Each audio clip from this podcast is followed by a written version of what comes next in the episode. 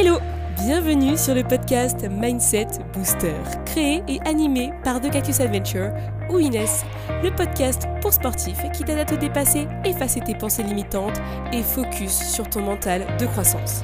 Je suis ton hôte pour t'apporter des astuces et conseils pour entraîner ton mental et te préparer à affronter tes challenges sportifs. C'est parti Hello à tous et bienvenue sur le nouvel épisode du podcast Mindset Booster.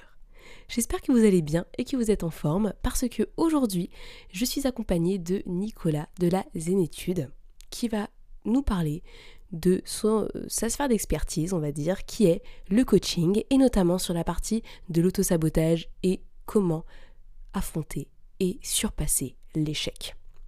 Mais pas que, on n'a pas arrêté d'échanger sur d'autres sujets, donc je vous laisse découvrir ça, je vous laisse le suspense, et on se retrouve juste après mon échange avec Nicolas. Salut Nicolas. Salut Inès, tu vas bien? Ça va et toi? Ça va super, merci beaucoup pour l'invitation, ça me fait carrément plaisir. Ah écoute, j'avais vraiment envie de t'avoir sur le podcast parce que je trouve que tu as un concept qui est très sympa. Et... Mais pour commencer, j'aimerais bien que tu te présentes pour nos, nos auditeurs euh, sur le Mindset Booster. Avec plaisir. Alors du coup, je m'appelle euh, Nicolas, je porte un projet au nom de la Zénétude. La Zénétude, c'est aider les entrepreneurs à sortir de la peur de l'échec. Et pour ça, j'utilise des études psychologiques, sociologiques, de neurosciences et avec un petit zeste de développement personnel. Je fais ça depuis le premier confinement.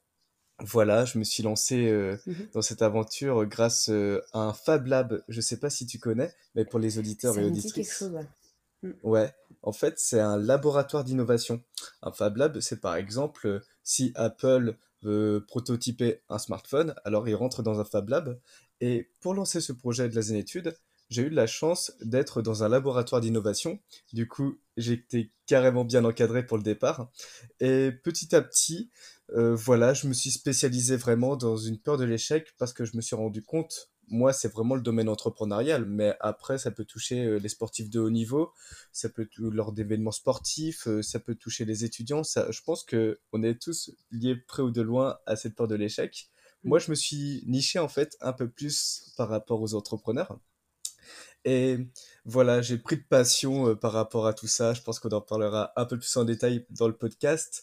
Mais euh, c'est vrai, entre euh, les études sociologiques qui parlent de la peur de l'échec, les études psychologiques et le challenge, tu sais, en coaching, je pense que enlever une peur de l'échec, pour moi, c'est vraiment, pff, voilà, c'est super réjouissant. quoi. Ouais, Ouais, c'est tu ouais, m'étonnes. c'est- c'est challengeant, ouais. Ouais, et du coup, euh, pourquoi tu as choisi cette voie en particulier? Euh, est-ce que toi, de ton côté, tu as déjà vécu un grand échec ou quelque chose comme ça, ou c'est vraiment par tes recherches uniquement? Alors, je te cache pas que au départ, la Zénétude, c'était un projet destiné à, à des étudiants par rapport au burn-out. Parce que Mm. hum, j'ai fait un master en sociologie du sport et j'étais vraiment marqué par, un- par le mémoire, tu sais, parce que genre euh, j'étais un gros, gros procrastinateur avant, j'étais en stress. On a déjà tous fait ça. Et tu sais, je m'en souviens, mon premier mémoire, je l'ai fait un mois, un mois auparavant. Je me suis fait un labago. Ma petite amie de l'époque m'avait largué. Enfin, meilleur moment de la Oh, vie. catastrophe. Oh là là là là. Tout arrive, tu sais, c'est le combo, le combo pourri qui t'arrive. Moi, je me souviens, j'étais à Dublin, je devais écrire un mémoire en français, un mémoire en anglais, et j'ai passé un mois dans ma chambre, tu vois.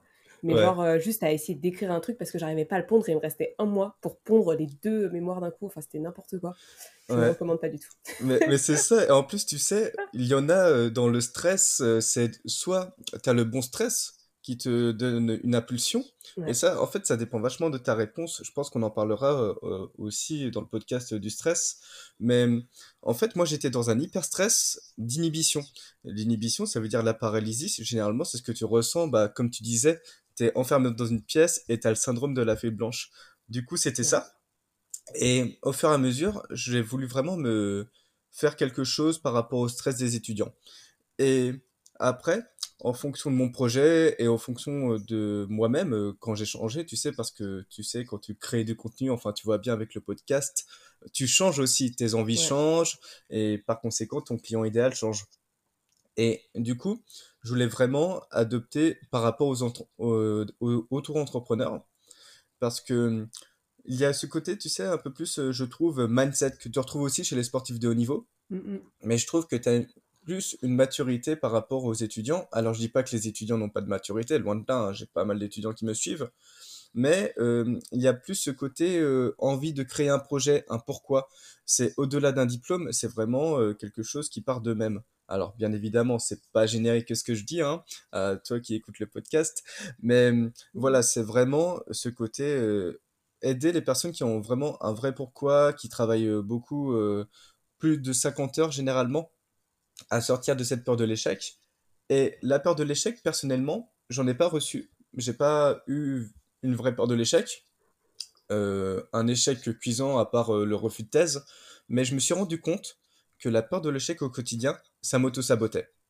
C'est-à-dire, j'étais adepte d'une certaine procrastination active. Au lieu de présenter mes offres, j'étais plus en train de peaufiner mes posts Instagram ou encore de faire des podcasts alors que j'en avais assez. Et l'air de rien, je m'auto-sabotais. Je faisais pas l'action essentielle qui me faisait passer un gap, tu vois.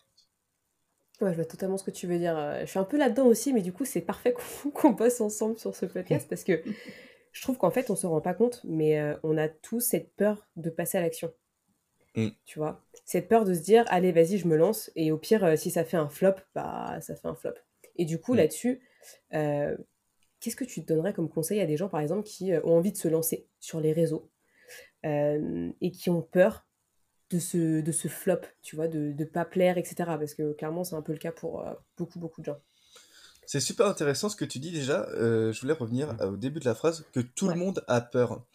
Et justement, tout le monde a peur, même si tu es fonceur ou fonceuse, moi je suis fonceur naturellement, tu as naturellement peur de l'échec. Pourquoi? Parce qu'en fait, euh, l'échec vient du gain et de la perte. C'est-à-dire que quand tu vois un échec, là c'est purement psychologique hein, ce que je dis, quand tu vois un échec, tu vas plus voir la perte que le gain. Et tu vas voir les perturbations. Tu vas voir les perturbations, par exemple, si tu veux te lancer, euh, lancer ton projet, euh, un business en ligne, parce que je suis dedans. Mais euh, après, peut-être prendre un exemple par rapport à un sportif de haut niveau. Si. Comme tu veux, ouais. Ouais, je vais, je vais prendre le cas par rapport à un sportif de haut niveau. Si tu as un événement sportif que tu dois performer, et du coup, tu vois l'événement sportif, ah, je risque de mal faire ça, je risque de mal faire ça, je risque de pas performer, je risque de faire un mauvais temps, n'importe. Tu vas voir les perturbations qui, qui peuvent arriver. Et soit c'est de l'imaginaire, soit c'est du réel. Et là, mmh c'est plus, par exemple, il peut m'arriver, je sais pas, euh, un spectateur euh, qui me mette beaucoup de pression, et du coup, ta ta ta ta ta, ça relève peut-être un peu plus de l'ordre de l'imaginaire, dans certains cas, et du coup, tu vas être axé perturbation et une euh, émotion négative entraîne une autre émotion négative. Du coup, ça fait que tu vas avoir rentré dans un cadre d'hyperstress. Tu vas rentrer dans un cadre d'hyperstress et il y a trois types. Le stress d'inhibition, lié à la paralysie. Mhm. Le stress de fuite, tu n'oseras pas passer à l'action. Ou encore le stress de combat. Là, tu vas être irritable. Là, tu vas, euh, tu vas avoir des mauvaises relations avec tes proches et tout ça. Et c'est vraiment important en fait de prendre ça en considération que si tu es axé par rapport à euh, voir le verre à moitié vide, tu auras plus de chances de percevoir des, perturbations en fait, tu vois Ouais, je vois totalement ce que tu veux dire. Et clairement, enfin, même que tu sois un sportif ou pas de haut niveau, ça s'applique à toute compétition sportive. Euh, moi qui ai fait du volet pendant des années, je mm. me retrouve exactement dans ce que tu dis. Dans le stress d'inhibition, où clairement, des fois, j'arrivais plus à bouger sur le terrain tellement j'étais stressée par l'événement actuel et même le stress, euh, le dernier que tu as dit, euh, où on était irritable. De combat. Ouais, le stress de combat, là, clairement, euh, je l'ai vécu aussi, donc je, je, vois totalement. Mais du coup, là-dessus, comment tu fais pour bosser, en fait? Qu'est-ce que tu mets en... Enfin, qu'est-ce que tu fais pour essayer d'améliorer cette situation et que tu arrives à gérer ce stress? Parce qu'il sera pas, il partira pas, mais comment tu fais pour qu'il soit vraiment plus positif et qu'il t'aide à, à progresser, à aller de l'avant. Quoi. Ouais, c'est super intéressant parce que justement, il y a cette base en deux points dans, dans mon travail et dans le programme d'accompagnement c'est que, que je fais en fait. C'est d'une part, il y a l'acceptation de l'échec et d'autre part, comme tu disais, le stress positif. Mm. Par rapport tout d'abord euh, à l'acceptation de l'échec, il faut savoir que si tu as un échec euh, de base, c'est par rapport à une expérience vécue. Je vais te prendre euh, le cas parce qu'on est euh, là, Accès Sport. Moi je, moi, je faisais de la boxe quand il n'y avait pas le coronavirus. et lors, lors d'une compétition de boxe, il y avait mes potes et tout qui étaient venus me voir et tout ça. Et j'étais pris d'un stress de combat. J'étais pris d'un stress de combat, c'est-à-dire que j'étais super irritable. Et la finalité, c'est que je n'arrivais pas du tout à me concentrer. J'arrivais pas à me concentrer par rapport à mon adversaire, je faisais une tonne de fautes et finalement j'ai perdu. Par rapport à ce stress de combat, ce qui s'est passé, c'est que moi, de base, ma peur de l'échec, c'était lié à un rejet. C'était lié à un rejet, c'était genre, euh, j'avais un... Euh, pour moi, j'avais ce sentiment d'invalidation en fait par rapport à l'échec, puisque si j'échouais, alors je serais invalidé, invalidé par les autres. Et en fait, d'une part, moi, j'ai dû faire un travail d'acceptation par rapport à cette peur de l'échec. Après, tu vois, la racine de la peur de l'échec, euh, tu prends un entrepreneur, ça peut être euh, la peur d'être euh, dans une insécurité financière. Pour un sportif de haut niveau, ça peut être peut-être comme moi l'invalidation par rapport aux proches, ou encore peut-être le fait d'accentuer par rapport à ses valeurs profondes, pourquoi il fait son sport. Et c'est être dans un processus d'acceptation par rapport à la peur, la peur profonde pour ensuite cultiver un stress positif. Et le stress positif, en fait, c'est quoi? C'est simplement, c'est ce qu'on appelle l'état de flow, c'est un état de bien-être et de performance. Je sais pas si tu en as, en as entendu parler, je pense. Oui. Ouais, ouais, voilà, je pense. Et en fait, euh, être dans le flow, être dans la zone, ça a été démocratisé par le psychologue Mian Csikszentmihalyi, c'est utiliser son bon stress et ça veut dire avoir une bonne réaction au stress. Il y a des études euh, psychologiques qui ont démontré, qui ont été démontrées, et ça, il y a un livre exceptionnel euh, qui s'appelle Upside of Stress de Kelly McGonigal que je recommande vivement. Bon, mhm. il est en anglais, mais il se lit très très bien. C'est, il a été prouvé que le stress, il est positif. C'est-à-dire que si tu penses que le stress est positif pour toi, va t'aider à performer dans ta compétition sportive, alors tu vas générer ne serait-ce euh, une hormone qui s'appelle la DHEA, c'est un nom désoxyribo, je sais pas quoi, hein, tu m'excuseras, j'ai pas vraiment le terme très non scientifique. Ouais, voilà, c'est ça. Et en fait, ça va t'aider à être plus concentré, ça va, ça va t'aider à être plus détendu. Et il faut vraiment que tu te dises, ok, je suis stressé, ok, ça m'élève. C'est normal de stresser. Il y a des études qui démontrent que plus tu stresses dans la vie, et plus tu as une vie épanouissante.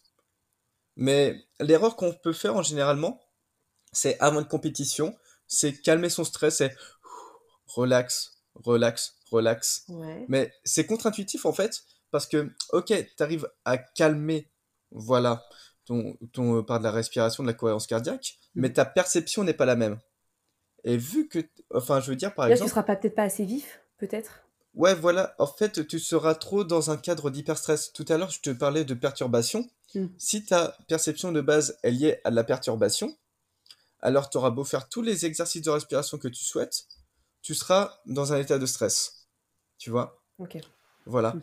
Et c'est pour ça que, genre, il faut vraiment passer sur une étape d'acceptation avant pour avoir une posture très proactive, très axée sur sa responsabilité à performer, pour ensuite générer un bon stress.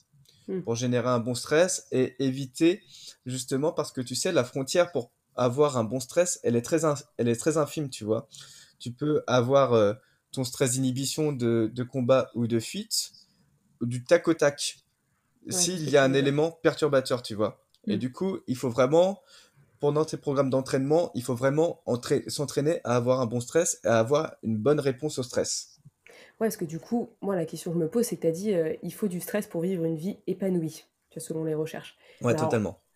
La question, c'est comment est-ce que tu arrives à déterminer que c'est un bon stress et, euh, et, comment tu fais pour que en fait, ce stress, il n'arrive il, il pas dans le négatif, tu vois? Donc, ça veut dire qu'il faut vraiment que tu aies un stress euh, linéaire. Enfin, je sais pas, après, ouais. comment tu mesures ça? En fait, comment le mesurer? Déjà, il faut partir du postulat que tout est bon dans le stress et après, bien évidemment, il y a la cortisol et tout ça, mais la cortisol, ça affecte quand tu as une mauvaise réponse au stress. Mais moi, il y a une méthode que j'aime bien, c'est la méthode Kaizen. C'est une méthode japonaise, c'est un mmh. changement progressif que tu vas petit à petit. Euh, petit à petit, euh, parce que l'être humain, c'est un endurant cognitif, et on n'est pas fait pour euh, taper des gros sprints, que ce soit dans le changement d'habitude et tout ça. Non, c'est partir vraiment d'un postulat petit à petit. Alors ne pas, par exemple, je te dirais, pour moi, personnellement, ça serait stressant de parler devant 10 000 personnes. Et je pense que ça peut l'être pour plus d'une personne, euh, voilà, qui est habituée. Nous, on fait des podcasts et tout, on est à l'aise, ok. Mais parler devant 10 000 personnes, ça. Voilà. Ouais, voilà. Ça, je suis d'accord. Ça, serait, ça serait une grosse, une grosse marche à franchir, d'une part. Et comment tu peux mesurer ça? C'est si tu te dis que tu as, as le potentiel pour le faire, ok. Mais si tu, tu te dis que tu n'as pas encore le potentiel pour le faire, c'est déjà euh, un premier signe pour te dire que tu, ton stress va être négatif, déjà. Tu vois ce que je veux dire? Ok, parce que, parce que du coup, ta perception, elle est dans la négative, puisque tu as dit Ah, mais je peux pas le faire. Dans tous les cas, tu te, tu te bloques dès le début, en fait, psychologiquement. Exactement. Et tu vois, je pense qu'il faut faire la différence entre potentiel et capacité. Quand mhm. tu te lances dans un projet, généralement, ça c'est très genré féminin. Voilà, c'est les études psycho, encore une fois. Voilà. Mais on va plus être basé, est-ce que j'ai les capacités pour le faire et non pas est-ce que j'ai le potentiel pour le faire? C'est-à-dire, si tu vas te lancer dans un projet, tu vas faire, euh, je sais pas, des posts Instagram, tu vas maîtriser des outils graphiques comme Canva et tout ça, tu vas plus te, te dire, si tu es basé sur capacité, est-ce que j'utilise bien Canva et tout ça? Mais si tu es accès potentiel, tu vas plus te dire, j'ai vraiment envie de le faire et je sais que je peux maîtriser ça dans le temps tu vois. Mm, mm. Et en fait, tu vas rentrer dans un stade d'hyper-stress, ça sera un mauvais stress pour toi quand tu vas te dire justement ce potentiel. Non, mais je pourrais jamais maîtriser cet outil et tout ça, mais tu te lances quand même, tu vois. Ouais, je suis d'accord avec toi là-dessus. Le mindset, il n'est pas du tout le même. C'est... Non, pas du tout. En fait, quand tu te dis que tu as, les capacités et tu as le potentiel de le faire dans le temps, déjà tu t'aides mm. parce que tu dis à ton cerveau que tu es capable, donc lui, il va plutôt l'analyser comme quelque chose de, euh, de réalisable et donc il va s'y mettre. Tandis que si mm. tu lui dis non déjà dès le départ, bah en fait, il va juste te demander de revenir à ta zone euh, d'avant qui était euh, ne rien faire. Quoi. Et ça, c'est dommage parce que du coup, tu, tu perds du, potentiel finalement. Ouais, ça, eh, ça, change. Et tu sais, genre, c'est intéressant ce que tu dis par rapport à la persuasion mentale, euh, persuasion verbale, pardon. Mm. C'est hum, le fait que on, parle beaucoup de pensée positive, mais moi je mets beaucoup plus de valeur sur l'écoute de ses blessures et de ses besoins. Parce que si, pour revenir à l'exemple de tout à l'heure, si ton potentiel, il n'est pas forcément bon, tu n'y crois pas au fond de toi-même, tu auras beau te dire toutes euh, les autosuggestions, te répéter les phrases et tout ça, ça marchera pas parce que au fond de toi, tu inconsciemment, tu penses que tu n'y arriveras pas, tu vois?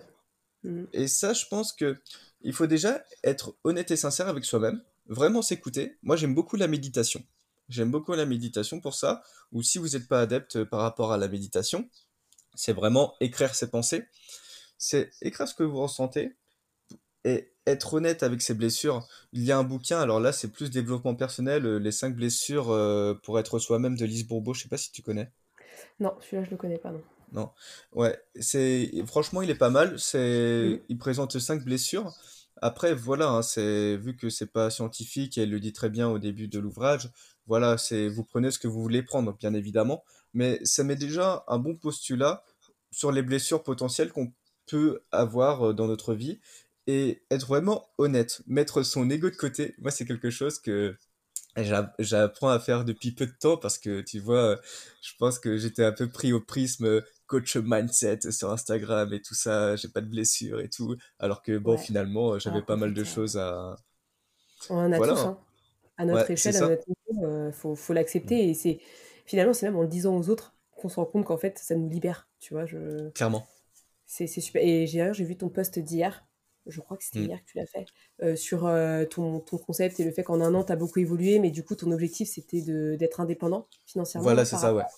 Et mm. tu entre guillemets, t'as pas réussi, mais tu as fait tellement de mm. choses, en fait, que c'est pas un échec et tu as fait un truc génial, quoi. Donc, je, je veux revenir là-dessus. Ouais, ouais, clairement. Clairement, ouais, je pense que tu vois, justement, moi j'ai dépassé ce stade de l'échec euh, par rapport à mon invalidation euh, des autres, mmh. tu vois? Ou genre, euh, je pense que quand tu es entrepreneur, enfin, tu me dis hein, si je me trompe, mais on va plus te poser qu'est-ce que, qu'est-ce que tu fais? Ah, bah je fais ça. Ah ouais, combien tu gagnes? Ouais, alors qu'en fait, c'est pas du tout ça au départ. Enfin, et même jamais d'ailleurs, il y a toujours une, un aspect personnel, tu vois, qu'on fait.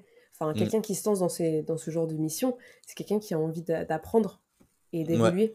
Et après, derrière, bah, s'il en fait son métier, tant mieux. Et le plus logique, c'est après d'en faire son métier au fur et à mesure, mais ça prend le temps que ça prend. Clairement, c'est ça.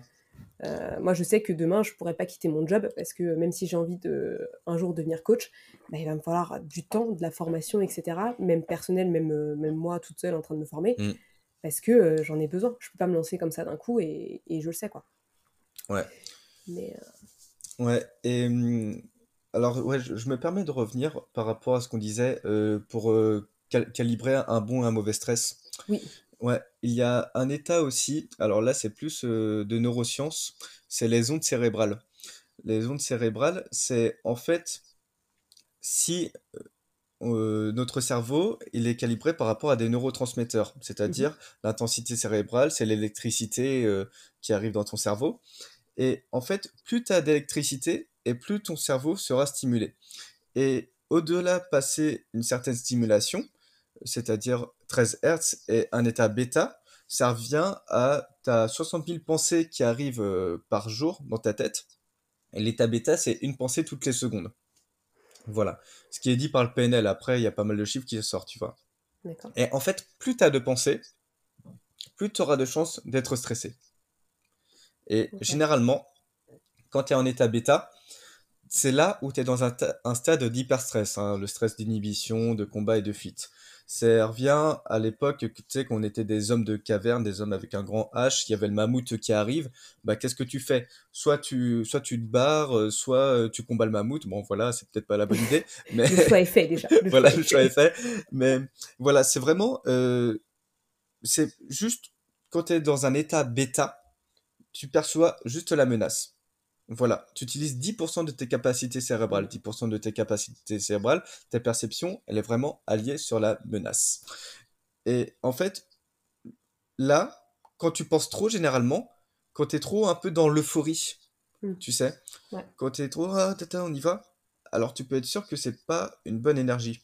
C'est pas une bonne énergie parce que déjà, l'émotion d'euphorie, ça veut dire que quand tu es euphorique, ça veut dire que il y avait quelque chose de cassé en toi avant. Et du coup, tu essayes de composer parce que tu as un petit soupçon de bonheur dessus. Et il y a un exemple euh, pas mal, enfin, il y a un bouquin qui est pas mal là-dedans, c'est Les hormones du bonheur. J'ai plus euh, l'autrice, euh, l'auteur, je sais jamais comment Moi, on dit. ouais. Ouais, Les hormones du bonheur, c'est un bouquin vraiment intéressant qui parle de ça. Mais en fait, le but du jeu, si vous, pensez trop par rapport à votre compétition, en généralement, vous voyez, hein, parce que genre, il y a des pensées qui arrivent, vous pensez à tout et n'importe quoi, c'est vous devenez perfectionniste euh, sur des Mm. choses qui ne sont pas forcément importantes. Il faut prendre du recul un peu et être ce qu'on appelle dans un état alpha. Vous faites un exercice de respiration, vous pouvez méditer pour descendre en intensité cérébrale. Et l'état alpha, c'est là où tu exploites 100%, 100% de ton potentiel. pardon. C'est là où tu as plus de chances d'axer ta perception sur, OK, qu'est-ce que je dois faire Avoir une posture proactive, avoir une certaine responsabilité. Et ça te permet justement de voir ce côté positif et ce côté négatif. Et ne pas être, euh, par rapport à la peur de l'échec, être dans une fonctionnalité, une perception de perte. Non, tu perçois aussi le gain, tu vois. Finalement, tu es un peu plus objectif par rapport à toi-même. En gros, limite, Exactement. tu es dans ton cerveau, tu as ta partie négative qui parle, ta partie Mm. positive, et tu les observes, Mm. tu fais OK, attends, faut que je trouve, je trouve l'équilibre entre les deux, et je fais en Exactement. sorte euh, de, bah, de me focaliser sur la proactivité, euh, la responsabilité que j'ai, et puis à passer à l'action et, et à me donner à 100% sur cet événement. Quoi. Ouais, c'est ouais, exactement ça. Et hum, d'autant plus, il y a un exercice qui est pas mal pour faire ça. Ouais. C'est se dire que si tu échoues à ton événement, quel, euh, gain tu percevras? Par exemple, si tu échoues, euh, quel- quel, euh, quelle est la chose positive que tu vas avoir dessus? Ça veut dire, euh, est-ce que tu auras appris pas mal de choses, tu auras vécu une belle expérience? Enfin, c'est vraiment avoir une vraie introspection par rapport à ça, parce que ça permettra de recalibrer la balance perte-gain, en fait. Ça permettra d'avoir une vision très équanime, on appelle ça, dans un champ un peu plus spirituel, une vision très positive et négative de la chose et voir ça comme un processus d'évolution. Parce que trop souvent, on a tendance, par rapport à un événement sportif, on est axé à l'événement sportif, et après, il n'y a plus rien, il n'y a plus de vie, tu vois. Ouais. Et Tu joues ta vie. ouais, voilà, tu joues ta vie, tu vois. Mais ça, peu importe l'échelle. Moi, par exemple, euh, je parlais tout à l'heure, euh, au début de ce podcast, euh, de ma, de mon combat de boxe et tout ça, c'était une petite compétition de rien du tout, quoi. C'était Mm. une petite compétition régionale, enfin, c'était très, très tranquille. Mais pourtant, ah, je jouais ma vie, hein, je boxais ma vie. Bien sûr, ouais. voilà. Et voilà, Parce qu'on est focus, on aime ce qu'on fait et du coup on est dans l'instant. Exactement. Mais finalement, il n'y a pas mort d'homme derrière en fait, c'est ça le truc. Ouais. Et ça s'applique dans tout, hein, que ce soit une réunion au bureau, euh, euh, je sais pas moi, un un projet, un post Instagram, même ça. Mm. Enfin, tu vois, c'est Ouais. l'échelle, elle est tellement euh, différente pour tout le monde finalement.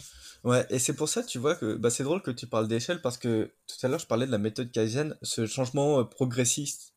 C'est-à-dire, euh, c'est y aller petite étape par petite Mm. étape. Par exemple, moi, au début de, de mon aventure sur Instagram, j'avais peur de faire des stories, tu vois, euh, en facecam. Ouais. Du coup, qu'est-ce que je faisais? Au début, j'ai commencé à poster une story comme ça, genre euh, avec le fond et j'écrivais quelque chose. Ensuite, je me prenais en photo et j'écrivais quelque chose. Et enfin, je commençais à commenter mes posts, tu vois, genre une ou deux stories. Et en fait, Mhm. c'est ce changement progressiste, justement, qui te permet de relativiser et justement d'aug- d'augmenter euh, bah, ta zone de confort, entre guillemets. Ah mais clairement, euh, Mm, avec ça en fait, en plus t'in- t'inculques à ton cerveau une nouvelle habitude, mm, ce qui fait que derrière il va avoir moins de mal à le faire. Et ça je pense qu'on a tous des choses qu'on peut améliorer comme ça. Euh, que ce soit des stories, que ce soit du sport, etc. Enfin moi j'ai plein de gens qui me disent Ah mais comment t'arrives à te motiver tout le temps pour faire du sport? Bah parce que j'ai l'habitude d'en faire tous les jours. Maintenant si toi Clairement. t'as envie de commencer, bah commence par une fois par semaine, deux fois par semaine, etc.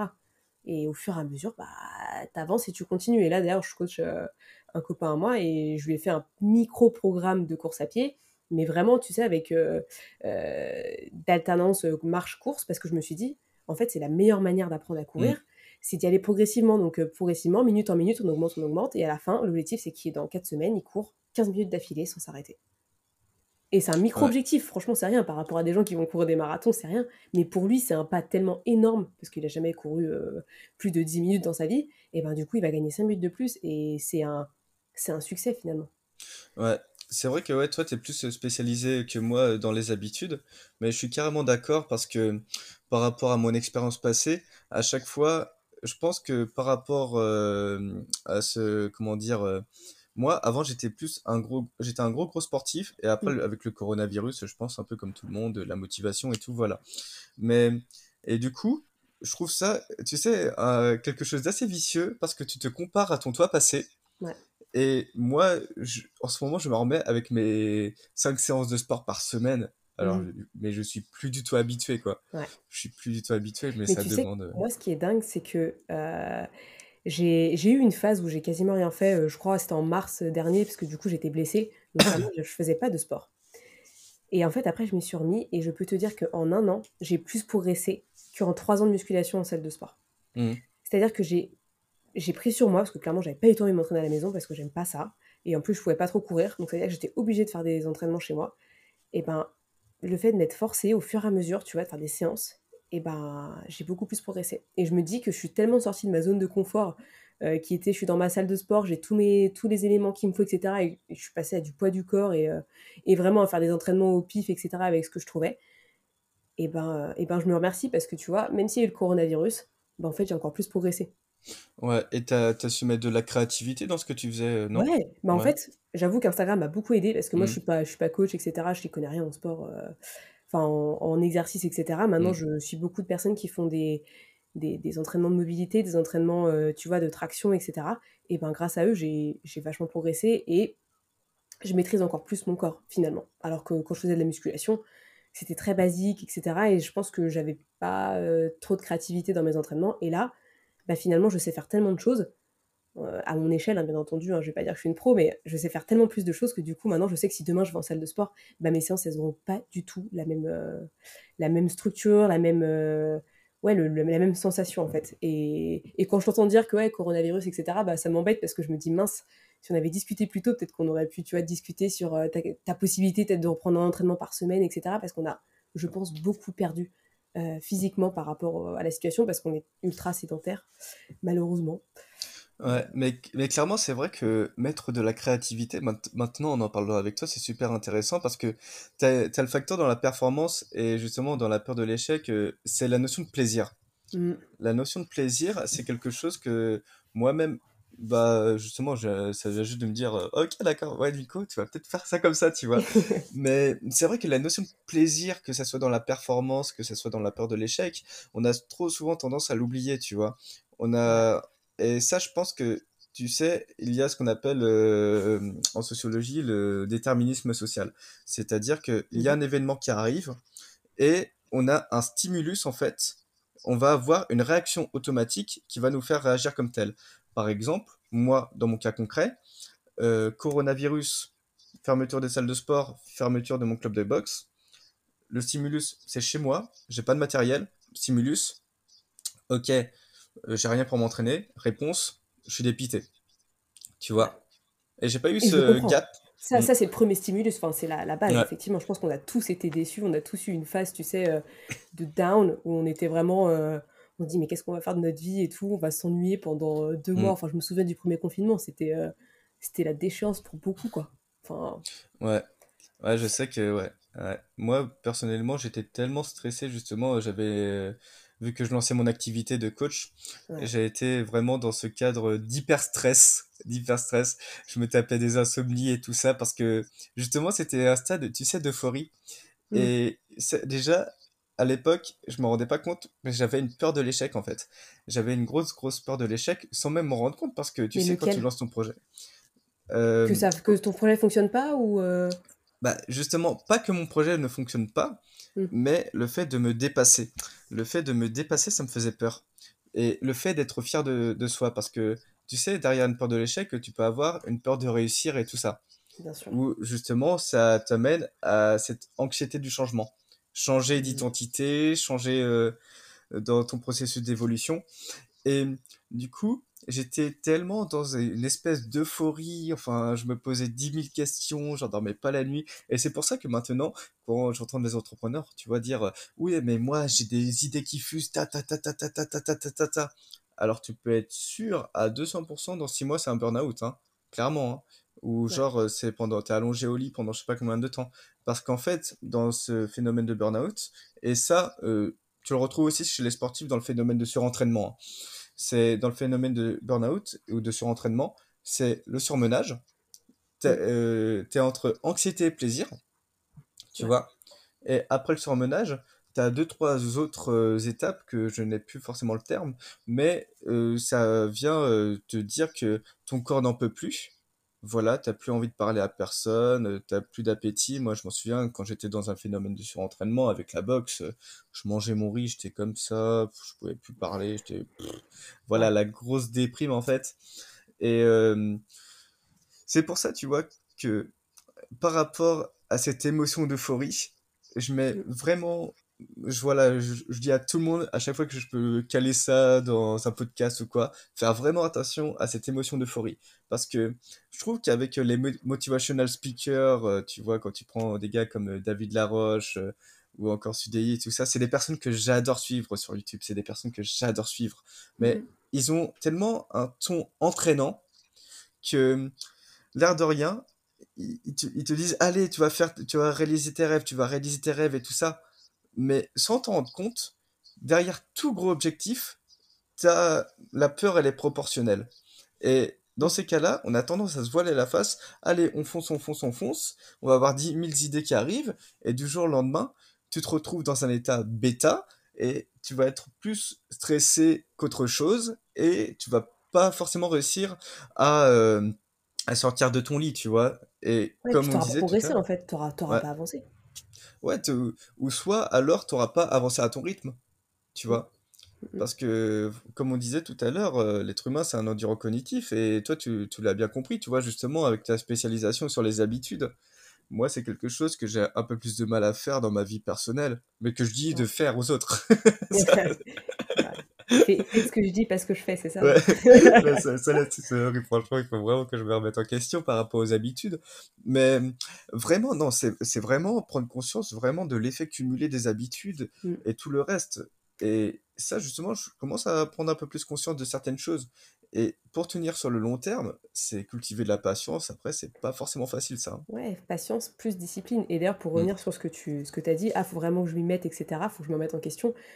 Il n'y a pas d'obligation, tu vois. Et limite, Mm. faut pas être culpabilisé par rapport à ce qu'on fait ou ce qu'on fait pas. Moi, c'est un truc, il y a des matins où je fais pas de routine, il y a des matins où, euh, où euh, Mm, je vais manger, euh, tu vois, un truc gras parce que j'ai j'ai faim et que je me réveille, je suis, je suis pas bien, mm. ou tu vois. Mais en fait, euh, je vais pas m'en vouloir. Parce que avant je m'en voulais, mais maintenant, je me dis, euh, en fait, je fais ce que je veux. Je sais que mes bases de vie, elles sont là. Je sais que ma, ma santé, en fait, c'est ma priorité, donc je sais ce que je fais. Et faut pas que tu ressentes une culpabilité, parce que plus tu la ressens, plus tu vas avoir du mal à, à changer ce que tu fais et à mettre en place de nouvelles habitudes. Tu vois ce que je veux Ouais, dire? Ouais, clairement, c'est super intéressant Après, il tu faut pas laisser la flemme. Tu vois, faut Mm. pas laisser la flemme et la procrastination venir. Et c'est là où il faut essayer de trouver le, le moyen Le de juste la... milieu. Ouais, Mm. parce qu'il faut aussi la, la définir. Parce qu'il y en a, euh, tu vois, ils vont me dire, oh, je suis fatiguée, je peux pas faire de sport. Oui, non, c'est ton corps qui est fatigué, ou dans ton, ton esprit, mais ton corps, il est prêt. Donc, tu as juste à mettre un peu de musique, tu vas et tu fais ton sport. Et il va Mm. rien se passer. Et dans une demi-heure, bah, tu seras content, tu auras le sourire aux lèvres parce qu'il y aura les endorphines qui vont, qui vont venir te voir Ouais, c'est ça. et qui vont te, te rebooster finalement. Mm. Donc, c'est pas de culpabilité. Par contre, ne pas laisser la flemme, tu vois, c'est vraiment trouver, comme tu dis, hein, l'équilibre. L'équilibre entre tout ça pour, euh, bah, pour s'en sortir et vraiment euh, avancer et puis être content de soi. Parce que finalement, l'objectif, c'est pas euh, le- l'approbation des autres, chose qu'on cherche souvent. Mais euh, quand on fait euh, des choses dans notre quotidien, ce qu'il faut, c'est être euh, fier de soi. Et, et, euh, grâce à ça, en fait, on aura une motivation intrinsèque. Parce que si tu as une motivation extrinsèque, clairement, ça... enfin, rien ne fonctionnera dans ta Ouais. vie parce que tu Je- cherches l'approbation des autres. Ouais, alors pour la motivation intrinsèque et extrinsèque, c'est- ça fait plaisir de pouvoir parler. Alors, tu sais, genre la motivation intrinsèque et extrinsèque, je trouve pas que hum, il faut dissocier la motivation intrinsèque et extrinsèque. C'est-à-dire que la motivation intrinsèque, ça vient de toi, ok, c'est cool pour performer, mais des fois, on a vraiment besoin d'une motivation extrinsèque. Et quand la motivation extrinsèque crée les règles du jeu, par exemple, tu prends un champion olympique, c'est la médaille d'or. C'est la médaille d'or, et du coup, la- cette motivation extrinsèque, ça va créer les règles du jeu, tu vois. Ça Ouais, va, ça va ça, permettre aux sportifs. ça dépend parce que ta motivation, là, tu me dis un truc, il veut la médaille d'or. Ouais, Mais ça dépend pourquoi il la veut. Est-ce qu'il la veut pour la reconnaissance sociale? Est-ce qu'il la veut pour se faire applaudir par les gens? Est-ce qu'il la veut pour gagner de l'argent Ou est-ce qu'il la veut juste parce que il a tellement bossé comme un malade qu'en fait il la veut juste pour lui, il veut juste la toucher, lui faire un bisou et prendre la photo et être ultra heureux parce qu'il sait que c'est un souvenir qui restera gravé dans sa tête. Tu vois ce que je veux dire? Mais j'a- j'adore exactement. euh, c'est drôle parce que dans ma dernière vidéo, j'ai dit exactement la même chose Ouais. au mot près. C'est tu veux être le meilleur pour la reconnaissance sociale, et là tu vas pas marcher, tu vas te griller, ou tu Mm. veux être le meilleur pour toi-même et pour donner. Et ça, c'est quelque chose, cette notion de meilleur, je trouve, ça revient un peu avec la motivation intrinsèque et extrinsèque. C'est lié, je trouve, euh, bon, de loin, mais c'est lié quand même. Mais en fait, c'est vraiment se dire, euh, comment, comment dire, c'est dans ce côté être le meilleur. Généralement, tu as ce côté, tu as envie d'être le meilleur pour ne pas souffrir. Ce que j'ai remarqué dans mes coachings, c'est-à-dire Ouais. que tu as envie d'être le meilleur pour avoir quelque chose, pour contrôler le résultat, pour avoir du mal à lâcher prise. Et tu as le meilleur pour justement juste donner. Tu vois ce que je veux dire? Ouais, je vois ce que tu veux dire. Mm, mm. Ouais, Ah, clairement. Mais, euh, et du coup, les... je suis d'accord avec toi sur le fait que motivation intrinsèque et extrinsèque, elles vont ensemble, elles peuvent cohabiter, tu vois. Mais ta motivation extrinsèque, de toute façon, elle sera limitée à un moment donné parce que c'est pas oui, elle qui t'aidera à, à- à te surpasser encore plus. Mais clairement. les deux vont de pair. Parce que si tu veux gagner un championnat, il faut que tu aies envie de la médaille. Il faut que tu l'aies envie. Donc, euh, ça, c'est normal. Ouais, ouais, il faut, il faut que tu l'aies envie, il faut que ça soit une continuité. Et d'autant plus, il faut que tu sois bien entouré. Euh, je m'en souviens, moi j'ai fait Mm. un mémoire sur euh, l'accessibilité sportive des personnes atteintes de déficience visuelle. Et justement, les personnes atteintes de déficience visuelle, en fait, ils ont du mal à continuer sur le long terme du sport. Voilà, parce que tu as quand même cette notion de dépendance euh, pour les personnes atteintes de déficience visuelle, les aveugles, il faut être vraiment accompagné. Et c'est un mémoire vachement intéressant. Et je me suis intéressé aux études de Bloom sur l'engagement social. Sur l'engagement social et sur l'importance d'être bien encadré lorsque tu fais une compétition sportive, que ce soit par un coach, que ce soit euh, par tes parents, par tes proches et tout ça, et à avoir une validation sociale. Parce que c'est vrai, justement, tu parlais tout à l'heure avec le sport, l'endorphine. Mais si tu es bien encadré, tu sécrètes de la sérotonine et de l'ocytocine. Mhm. Sérotonine, c'est cette fierté que tu as par rapport au prestige des autres. Parce que l'air de rien, D'accord. tu vois, voilà, on a tous euh, envie de près et de loin. On peut être détaché par rapport à ça, mais on a quand même être envie d'estimer par rapport aux autres. Et Mhm. si tu ressens quand même ce- cette estime dans un groupe social, tu sécrètes de la sérotonine. Et l'ocytocine, c'est simplement le plaisir d'être accompagné. Ouais. Et là, très mathématique, hein, tu sécrètes de l'endorphine quand tu fais ton sport. Ensuite, tu sécrètes de la sérotonine si tu es fier d'être dans le groupe social. Tu sécrètes de l'ocytocine si tu prends du plaisir d'être dans le groupe social. Et tu sécrètes de la dopamine si tu perçois les résultats. Et généralement, bon, tu les perçois peut-être au bout de trois semaines. Mais si tu perçois les résultats déjà, voilà, tu sécrètes les quatre hormones du bonheur. Mhm. Et si tu arrives à jongler avec ces quatre hor- hormones du bonheur, si tu arrives à les sécréter, ce sera beaucoup plus facile pour toi. Ça va plus être une souffrance de commencer un exercice. Ça va être au contraire, ça va être une réjouissance.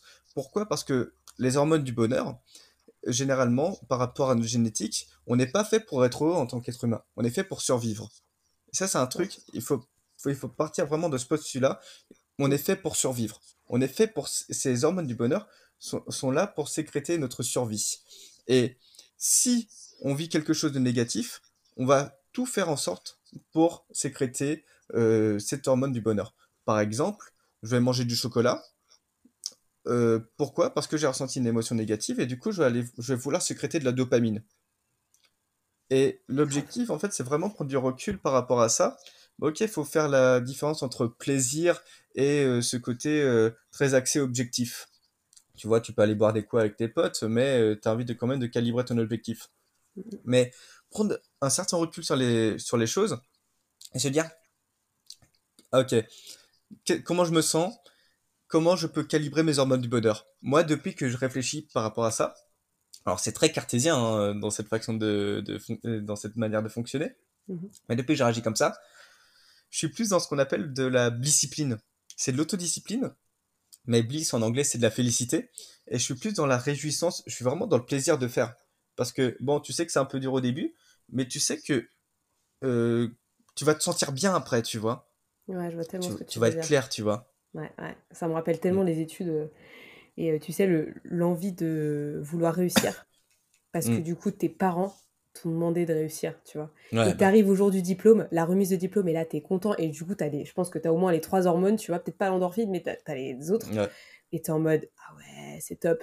Et finalement, t'as passé 5 ans de ta vie à, à- à être, euh, euh, comment dire, un frustré parce que tu fais des choses, tu sais pas pourquoi tu les fais, etc. Alors que si t'es un peu plus cartésien dans ta Mm. manière de réfléchir, bah t'aurais peut-être agi différemment. Mm. Et tu l'aurais pensé un peu mieux et tu l'aurais mieux vécu, je pense, dans ta tête. Parce que finalement, c'est ta perception. Tout, tout part de ce que tu te dis et de ce que tu as dans ta tête et, euh, et comment tu perçois les choses. Parce que finalement, ta réalité n'est pas celle des autres. Il y a des gens qui vont dire Ah non, mais il vit très bien sa vie, il est étudiant, Clairement. etc. Et en fait, euh, tu passes ta vie à être un, un misérable euh, dans ta chambre en train de bosser. non, mais c'est vrai. hein. Enfin, c'est un truc de ouf. Mais Ouais. euh, on a tous vécu différemment les choses. Et je pense que si on demande à nos, nos anciens potes euh, tu vois, de, fac et qu'on leur demande bah, alors, toi, t'as vécu comment cette année? Ah bah, il y en a, ils vont peut-être te dire, ah génial, je suis trop sortie avec mes potes, j'ai grave révisé, c'était cool. Il y en a d'autres qui vont te dire, euh, j'avais une pendre parce que euh, j'ai pas kiffé mes révisions, etc. Ouais, voilà, et je pense que d'autant plus quand tu es dans un projet et tout ça, tu es tellement axé, ta perception est tellement axée dedans que prendre du recul tout seul, c'est relativement compliqué. Ça, je me suis vraiment rendu compte. Je vois, tu vois, pour mon business, tout à l'heure, j'ai un audit pour prendre du recul, mais Mm. c'est des connaissances que j'ai moi-même, tu vois. Ouais. Et euh, du coup, là, je vais me faire quand même aider parce que j'ai j'ai pas, je sens que j'ai pas le recul, tu vois. Il me manque quelque chose pour choper une bonne information qui va faire pallier mon business à un autre niveau, tu vois. Ouais. Et puis de toute façon, on est là pour ça. Enfin, dans une... on est quand même dans une société et les humains sont faits pour vivre ensemble, normalement. Et donc, du coup, bah, Mm. le fait qu'on... que tu prennes quelqu'un, bah, finalement, ça va te- t'ouvrir l'esprit sur plein de choses. Moi, je sais que j'ai ma copine Laurence de Coach Happy Win qui m'a fait un, un coaching la semaine dernière, dimanche dernier. Elle m'a bluffé, hein. En une heure, franchement, je suis ressortie avec des idées claires, des solutions à mes problématiques du moment. Là, je fais ah ouais, d'accord. Et bon, j'ai Mm. pas fait une chose que j'aurais dû faire dans la semaine, mais après tout le reste, je l'ai fait. Surtout de ma to-do list Ouais. qu'elle m'avait donné à faire. Mm. Et franchement, ça m'a vachement aidé. Donc, euh, Mais, c'est c'est positif de faire ça. Mais tu sais, ouais, c'est drôle parce que, bah, pour reparler des blessures passées, moi, Mm. ma blessure passée, c'est, j'ai du mal à lâcher prise. J'ai vraiment Ouais. du mal et je suis très contrôlant par rapport aux résultats. C'est pour ça que tout à l'heure, je te parlais de meilleur pour éviter le pire. Pour moi, c'est exactement mon cas. Et en fait, du coup, ça veut dire quoi? Ça veut dire que j'aurais du mal à demander de l'aide. Mm. Et l'air de rien, ça, c'est un auto-sabotage lié à la peur de l'échec par rapport Et à cette invalidité. Et là, du coup, tu es en train de te prouver à toi-même que Mm. tu évolues et que du coup, bah, au pire, ce truc-là, il te servira pas. Parce que peut-être que la personne va pas te plaire ou euh, que ça va pas te faire plaisir, tu vois, j'en sais rien. Parce qu'il y en a peut-être que t'as pas le feeling avec la personne, mais tu as quand même pris un, un rendez-vous avec, je te dis ça comme ça. Ou ça va totalement changer ta vision et ça va t'apporter du plus, que finalement tu vas continuer et tu vas garder euh, cette personne-là après à côté de toi pendant euh, X temps et dans six mois, euh, ton business aura totalement changé, Ouais, clair- ouais, clairement. Et moi, tu sais, je suis le genre de mec, je suis très, très borné, tu vois. Je suis Mm. très, très, très têtu. Parce que je me dis, euh, j'ai lu pas mal de bouquins de coaching, je parle beaucoup avec beaucoup de coachs et tout ça. j'ai des connaissances. Mais dans les faits, voilà, il y a une problématique. Mais ça, j'avais du mal à mettre, je vais pas dire mettre du- mon ego de côté, parce que voilà, je, je C'est pas que de l'ego, je pense. ouais. Non. Ouais, et je pense que tu sais, c'est plus euh, justement ce côté, plus ça te tient à cœur et ça devient ton bébé. Et moi, j'avais ce côté très possessif par rapport à mon projet Mm, et mm. j'avais du mal à m'en détacher. Et là, j'apprends à le faire. C'est bizarre, c'est bizarre de Ouais. pas contrôler, mais euh, je dis pas que ça fait du bien des fois. Je Ouais. dis pas, je dis pas, on va être totalement transparent. Ça me fait tout drôle. Là, euh, c'est pas sortir de ma zone de confort. J'avais vraiment l'impression de pas être moi parfois, mais franchement, ça te permet d'ouvrir une autre, un au- une, une autre perspective en fait. Grave. Et qu'est-ce que tu fais quand tu te sens, euh, comme tu dis, un peu bizarre? Tu, tu fais quoi pour euh, sortir de ce truc-là ou Ah ouais, le, le mouvement, le Ouais. mouvement, le mouvement et euh, ça après c'est très organisationnel ce que je fais, c'est que j'avais, tu connais Jean Rivière, c'est un formateur, euh, ouais, ouais c'est un formateur de web marketing. Mm. En fait, il a fait une formation gratuite sur la sur l'organisation et il, il a établi en fait son schéma d'organisation comme un peu euh, le, le McDo. C'est-à-dire que tu as des managers, tu as un PDG et tu as des exécutants. Et tous les samedis matins, par exemple, moi, je prends euh, un temps d'organisation où là où je réfléchis, tu vois, par rapport euh, à ma stratégie, tout ça. Et du lundi au vendredi, j'exécute. Je me pose pas de questions. Parce que sinon, euh, voilà, je j'ai pas fini. Et ouais, ça, ça m'a pas mal changé de choses. Ah, ça, c'est marrant. Non, ça, c'est Mm. super intéressant. Et du coup, comment tu fais pour être focus alors du coup du lundi, enfin du dimanche au vendredi? Comment Alors, t'arrives à rester focus? Alors ça, euh, c'est un ancrage euh, par rapport à l'état de flow. En fait, c'est reconnaître son flow, cette zone. Euh, d'une part, je me fixe mes objectifs par rapport aux défis compétences, c'est-à-dire, est-ce Mhm. que pour revenir au-delà du potentiel, c'est dire j'ai le potentiel, ok. Voilà, si j'ai pas le potentiel, cet objectif est trop haut pour moi. Alors du Mhm. coup, je me fixe euh, deux trois goals, euh, deux trois objectifs dans la semaine. Je m'assure d'avoir un feedback un feedback, un retour. Par exemple, le plus simple, c'est faire du montage. Le montage, tu vois, tu sais, quand tu montes tes vidéos, Mhm. tu vois vite fait, bim, t'as ça, t'as ça, t'as ça, tu te poses pas de questions, tu sais si c'est bien, tu sais si c'est mal, et c'est tout le temps rechercher un feedback rapide D'accord. pour justement, pour être en- enivré dans le truc. Et dis-toi que genre, tu as une notion de productivité quand tu es absorbé par l'objectif et que tu te poses pas des questions sur toi-même. Mm. Si par exemple, est-ce que je suis assez bien comme ci, est-ce que je suis assez bien comme ça, tu vas avoir une conscience de soi et il faut pas avoir de conscience de soi quand tu vas avoir un état émotionnel de productivité. Il faut se dire, est-ce que je dois faire ci, est-ce que je dois faire ça, ah, je le mets comme ci, je le mets comme ça. Il faut être vraiment axé sa concentration à 10 000%, et j'exagère même pas sur 10 000%, hein. c'est vraiment se dire à voilà 10 000%, t'es axé sur l'activité.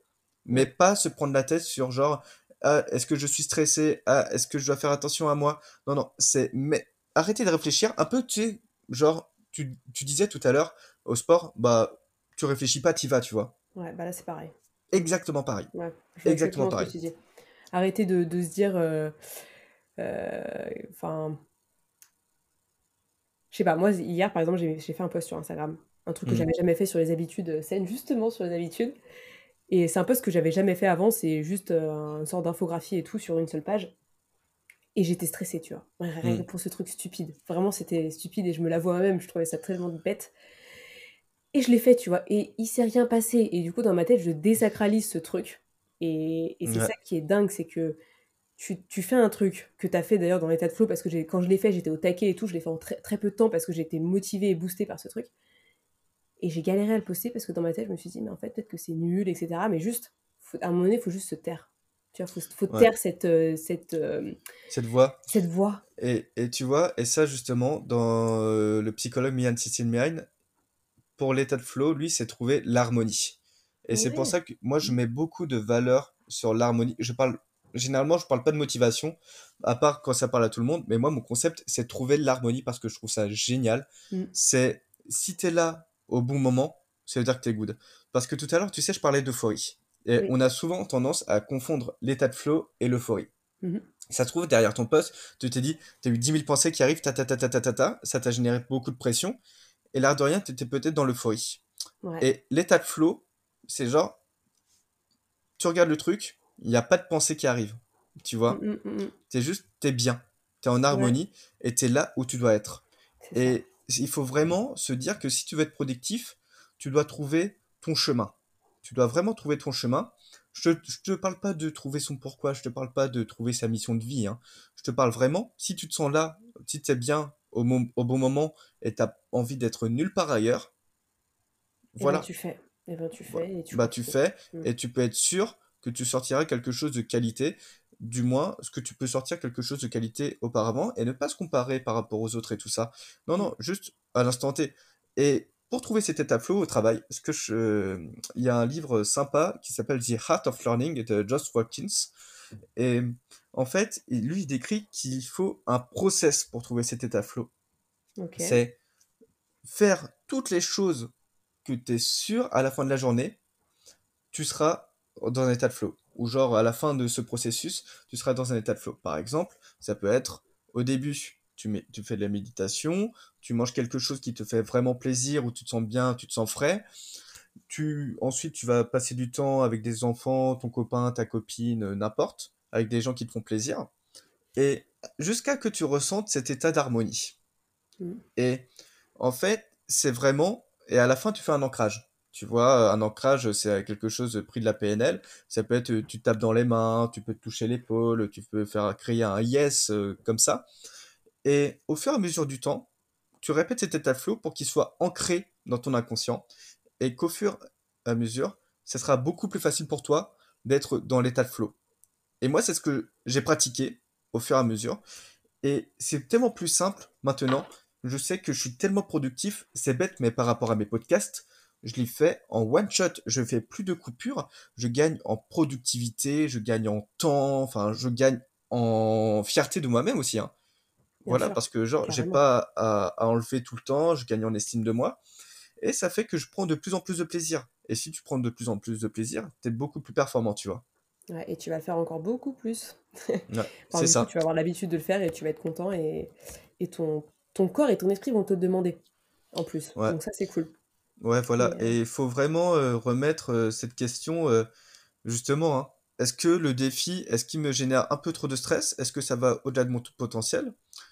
Par rapport à mes compétences Est-ce que je suis capable de le faire? Et en fait, c'est vraiment jauger cette étape défi-compétence pour pas être grillé sortir de sa zone de confort, mais pas se griller, tu vois. Ouais, carrément. Mm. Je, me, je, me, je, me, vois beaucoup dans ce que tu dis. Je pense qu'on pourrait aller pendant 10 heures euh, discuter de ça parce que je pense qu'il y a encore tellement de choses à dire. Euh, ah, mais clairement, clairement. Clairement, c'est passionnant et c'est pour ça, tu vois, moi, la méthode Kaizen, ce changement progressif, euh, progressif pardon, Kaizen, K-A-I-Z-E-N, mhm. je mets beaucoup de valeur dessus. Parce qu'on a trop souvent tendance à dire, genre, sortez de votre zone de confort, mais si tu as des blessures derrière et tu te fais griller, bah tu t'en sors plus. Hein. Pendant 8 mois, tu perds du temps, tu es un burn-out, et limite, tu es dégoûté et tu as des séquelles pour toute une vie. Et euh, du coup, genre, step by step. Petit à petit, exactement. Les habitudes, c'est très bien. Ouais, carrément. C'est vrai que moi j'avais lu le livre, je sais pas si tu l'as lu, le Miracle Morning. Euh, non, je l'ai pas lu. Ouais, bon. Bah du coup, c'est un bouquin qui te dit que faire le matin en fait quand tu te lèves. Et mm. se lever d'ailleurs très très tôt, je ne sais même plus, 4 ou 5 heures du matin, etc., pour faire des choses et être productif le matin. Et je pense que c'est un, c'est un bouquin, si un jour tu as l'occasion de le lire, euh, why not? Parce que je pense que ça te, ça permettrait d'avoir une, peut-être une vision similaire à la mienne, je sais pas, mais en gros, euh, j'ai trouvé que c'était très culpabilisant parce que il te dit de faire tellement de choses le matin que, en fait, si tu le fais pas, tu te sens mal. Tu vois Donc en fait, tu lis un bouquin qui est très inspirant, Et derrière, tu te dis, mais en fait, si je fais pas tout ce qu'il fait, euh, ça veut dire que moi, euh, mon, ma miracle morning, enfin, mon, ma, ma routine, elle est, elle est nulle, ça veut dire. Et finalement, c'est sortir de ce truc-là, quand tu dis des trucs, des fois, c'est sortir de tout ça et te dire, bah, en fait, non, je fais ce que je veux. Donc, euh, ok, une routine le matin, maintenant, c'est moi qui décide comment la faire. C'est pas ce monsieur qui va m'imposer un truc, tu vois. Je sais pas si tu vois ouais, ce que je veux dire. ouais, mais si, mais ça, je pense que c'est un peu euh, le revers de la médaille du développement personnel. L'air de Ouais, rien, ils veulent trop motiver et ça te fout plus de pression qu'autre chose. Alors qu'en soi, euh, j'ai envie de te dire, euh, moi perso, tu me vois au bar le vendredi soir, euh, je, on boit des coups tranquille, enfin, c'est bon, ouais. faut. Bah, c'est comme David. Laroche. Tu vois, moi, Ouais, David Laroche, je l'adore. Ce, ce mec, il est ouais. ultra inspirant. Bah oui, Mais oui. quand il te dit toujours d'aller, bah finalement, t'as peut-être juste besoin d'une pause dans ta vie. Et si tu l'écoutes lui, bah t'as l'impression qu'il faut Ouais. toujours aller, aller, aller. Mais non, en fait, t'as t'as juste Ouais, de c'est ça. Et tu sais, moi, au bout d'un moment, justement, j'avais boudé le contenu de David Laroche. Et là, récemment, j'étais tombé sur une vidéo où il avouait ses faiblesses et tout ça. euh, Sur Mm. Instagram, euh, il s'est filmé en train de boire une bière. Enfin, tu vois? Et je Ouais. pense que même un peu tout le monde s'est dit, euh, ok, développement personnel, c'est bien, mais ça reste très personnel. Et meilleure version de soi-même. Enfin, ouais, ok, C'est c'est nous qui le cool. définissons. C'est nous qui le Ouais, définissons, voilà, c'est. Et le droit Ouais. d'avoir euh, nos... enfin, notre chemin, quoi. Et je pense que le chemin, bah, c'est pas être toujours parfait, entre guillemets, par rapport à, une, à un certain, euh, une certaine vision de la société, par exemple, ou une certaine vision du développement personnel. Mais c'est se créer son propre développement, en fait. C'est... J'aime bien ce que Bertrand Soulier, euh, je sais pas si tu vois qui c'est, c'est, c'est un sportif et il- c'est un très grand podcasteur aussi, il a, il a pas mal de podcasts. Et il dit être champion du monde de son propre monde.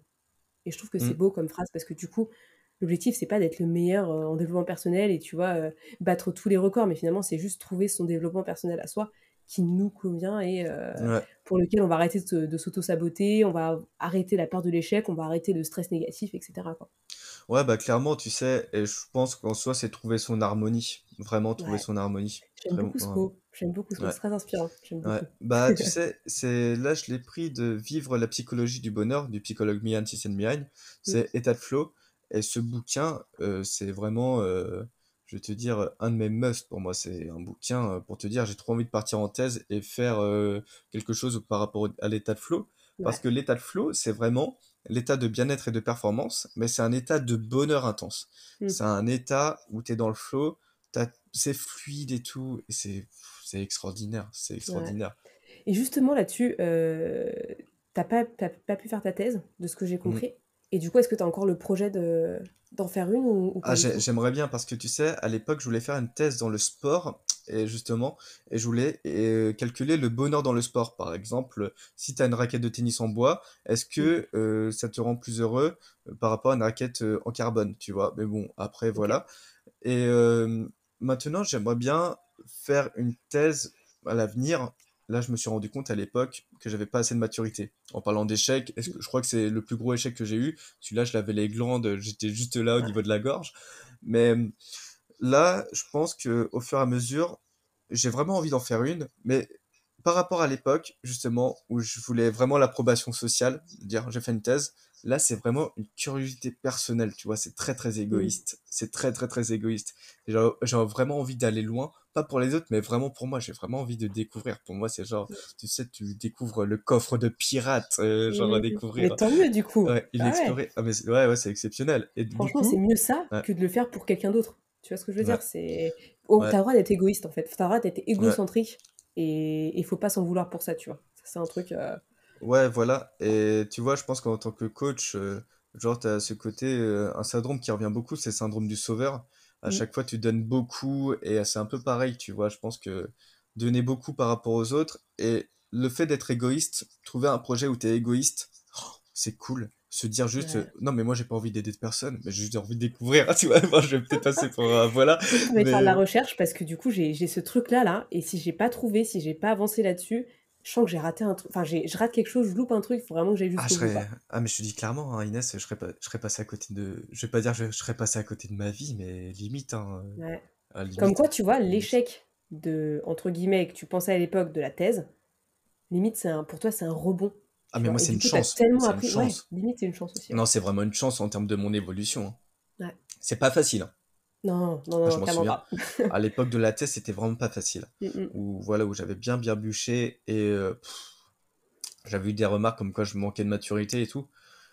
ça Ouais, quand, on m'a... dit Ouais, ça, euh, déjà, ouais. toi, euh, estime de toi, t'en as pas, confiance en toi, t'en as pas non Ah plus. ouais, ouais, Enfin, je, ouais, je fais- je faisais la gueule, hein, je faisais la gueule. Et après, avec le recul, j'ai mis un an à me rendre compte, ok, d'accord, il voulait dire ça. Un an. Ouais. Après, voilà, ça m'a permis de faire pas mal d'autres choses et de, voilà, de, d'évoluer personnellement. Et je sais que j'en avais besoin. Un peu comme Steve Jobs, tu sais, la phrase, c'est le médicament le plus dur de ma vie, mais dont patient avait terriblement besoin. Ouais, je, je sens que j'étais dedans. Et ouais, non, maintenant, j'ai envie de croquer tout ça, tu vois. Ouais. Et comme quoi, ça t'a aussi aidé, malheureusement, même si c'était dans de mauvaises circonstances. Des fois, on, on ne choisit pas, malheureusement. Ouais, voilà, c'est ça. Ouais. Euh, j'ai quelques petites questions finales, parce que du coup, on est parti très très loin là. Ouais. Mais bon, je pense que tu as déjà répondu à la majorité de ces petites questions. Mais du coup, je te les pose, tu réponds au tac au tac comme tu le sens, et si t'as pas d'idée, on... tu n'as pas Ouais, envie de répondre aussi. Quelle est ta citation préférée? Si t'en as une.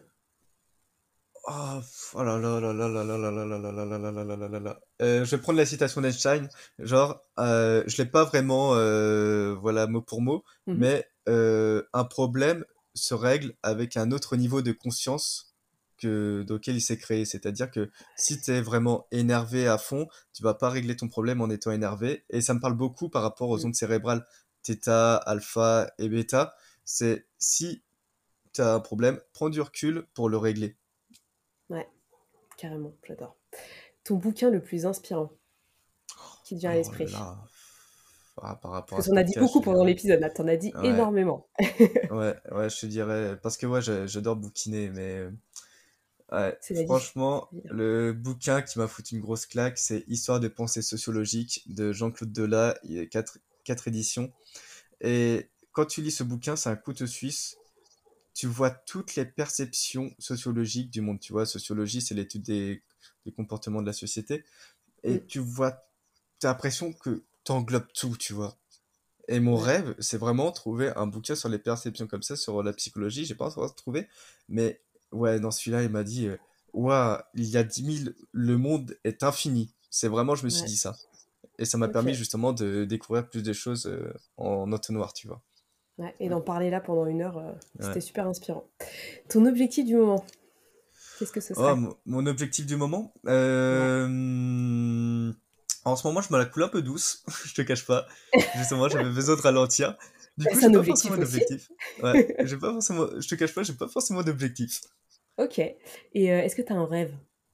Ah, mon rêve? Alors, moi, j'aimerais bien euh, découvrir un peu justement cet état de flow et à la fin de ma vie me dire, putain, c'est quoi le bonheur? Tu vois? Ou plutôt le bonheur a été ta vie, du coup? Non? Ouais, ou genre euh, vraiment me dire euh, une l'équation très Mm. cartésienne du bonheur. Ok. Tu vois? Ah, Avoir ces, ces- tu sais, ce- cette différence entre ce degré matérialiste, euh, cette différence entre ce, ce degré, j'ai réalisé mes rêves et tout ça. Vraiment, mettre sur papier, tac, tac, tac, tac, mais pas quelque chose de mon prisme, hein, pas quelque chose de ma vision, quelque chose de très global, tu vois. Ouais. Vraiment, euh, que ça soit toi, que ça soit moi, que ça soit un PDG, que ça soit une boulangère, que ça soit un coiffeur. Mm. Voilà, tu vois, genre Trouver en fait une définition du bonheur qui Ouais. puisse être un peu euh, universelle. Ouais, voilà, j'ai vraiment trouvé, euh, ouais, vraiment une étude euh, objective, très très Mhm. objective. Ok, j'aime bien. Où est-ce qu'on peut te retrouver du coup, Alors, Nico? Alors c'est sur euh, Nicolas Lazénétude sur Instagram, euh, sinon sur euh, euh, YouTube et euh, le podcast Chill à fond, voilà, sur Spotify et euh, mon numéro de téléphone 07. Non, je. Allez, vas-y, donne tes coordonnées, c'est parti. en tout cas, c'était trop bien de t'avoir sur le, sur le podcast. Ouais, bah merci pour ta Ça m'a beaucoup ouais. Merci Et beaucoup pour ton, euh, pour ton invitation parce que c'est vrai que même par rapport aux habitudes là, je réfléchis et c'est vrai que bon, on en discutera si tu veux, on en discutera. Mais moi, j'ai beaucoup à apprendre aussi de la peur de l'échec parce que je suis en plein dedans en ce moment. Donc, euh, et l'auto-sabotage, tout ça, c'est c'est dur d'en- d'enlever ces, ces mécanismes qu'on a et ces- nos croyances pourries qu'on peut avoir des fois. Franchement, c'est c'est dur. Et de sortir sa zone Bah, de confort. ouais. Mais bon, c'est un travail quotidien et, et on le dit parce que, enfin, on en parle tous les deux dans, dans nos, nos contenus. Mais ça veut pas dire que nous, on est, enfin, j'ai pas envie de dire qu'on est parfait, mais en tout cas qu'on on a, on a, on a des facilités et qu'on le vit bien et qu'on fait tout bien, etc. C'est pas vrai. Et faut non, le un peu, quoi. Au contraire, tu vois, je pense que si tu fais le métier de coach, euh, t'as plus de sensibilité par rapport à ça. Du coup, tu l'as plus vécu. C'est Mm, mm. c'est obligé, c'est obligatoire. Et c'est pour ça que moi, j'aime pas ce côté, euh, avoir ce côté sacré du coach. Non, non, ouais, on est comme tout le monde. Et, et justement, je trouve que quand tu dis aux gens que toi aussi, tu as potentiellement des difficultés ou tu as des choses que tu as du mal à faire, bah, ils vont plus s'identifier à toi et puis ils vont avoir envie de faire mieux parce que Bah, toi, tu te bats pour, euh, pour Mm, faire mieux. Et je trouve clairement, que c'est c'est génial. clairement. Et ben merci beaucoup. Avec plaisir, merci encore Inès. Merci à Nicolas d'avoir échangé avec moi sur euh, tous ces sujets. Franchement, c'était un super épisode. Personnellement, j'ai adoré enregistrer cet épisode, c'était top. Et n'hésitez pas à aller checker son travail et ce qu'il fait sur son podcast, sur son Instagram et sur son site. Franchement, ça vaut le détour. Et si vous avez besoin d'un coaching, eh ben, faites appel à Nicolas. Il saura vous aider. Il vous donnera toutes les clés pour que vous réussissiez. Je pense que on est bon pour aujourd'hui. Je vous souhaite à tous une très belle journée, une très belle semaine et on se retrouve la semaine prochaine pour un nouvel épisode. Merci à tous d'avoir écouté ce podcast, je suis ravie de l'enregistrer chaque semaine. Maintenant, c'est à toi de jouer. Si tu veux m'aider à faire connaître ce podcast et si tu penses qu'il peut aider les autres, je t'invite à le partager sur tes réseaux, en parler à tes proches et si tu as Apple Podcast, à me mettre une note 5 étoiles. Cela permettra de booster le mindset booster. À très vite pour de nouvelles adventures.